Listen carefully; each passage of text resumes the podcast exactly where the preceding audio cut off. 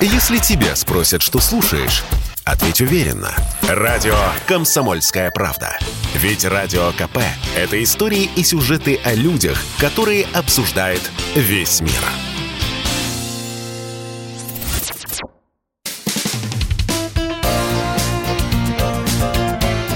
Говорит полковник. Нет вопроса, на который не знает ответа Виктор Баранец.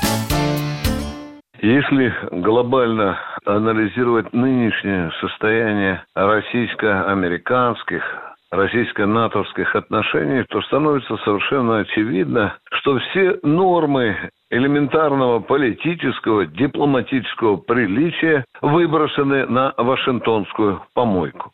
Ну, тут достаточно вспомнить те слова, которые в адрес Путина высказал недавно Байден. Это слова не мудрого государственного деятеля, президента крупнейшей державы, это, по сути, слова бандита, который перешел на вот такой вот, мягко скажем, неприличный сленг. Ну а что же Соединенные Штаты Америки сегодня делают в отношении России? Ну, первое и самое главное, о чем надо сказать, они подливают керосина в костер российско-украинских отношений. Вы знаете, что уже объявлено об очень большой военной помощи Украине. Совершенно понятно, что если караваны с американскими либо европейскими вооружениями будут заползать на Украину,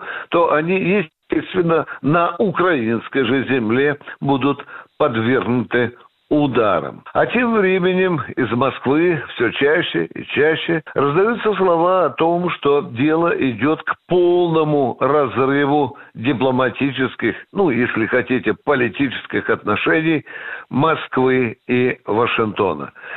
Вашингтон продолжает забавляться своими санкциями и каждый день объявляет о новой партии этих требований к России, что, в общем-то, уже очень похоже на такую игру сумасшедших с достаточно серьезными вещами. Ну а если в целом оценить глобальную остановку на земном шарике, то совершенно очевидно, что идет формирование не однополярного как это хотелось бы Соединенным Штатам Америки, а минимум двуполярного мира. С одной стороны, Соединенные Штаты Америки с э, их шайкой натовцев. С другой стороны, это Россия, Китай и более чем полтора десятка стран, которые не поддерживают Соединенные Штаты Америки в их агрессивном отношении к России.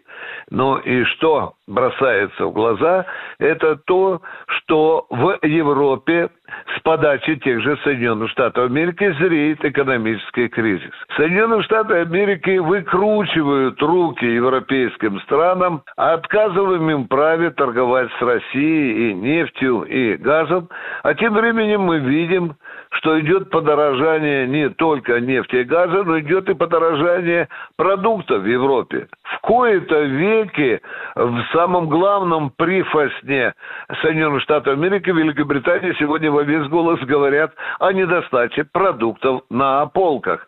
Такие же точные явления, в кавычках, мы наблюдаем сегодня и в Германии, и во Франции.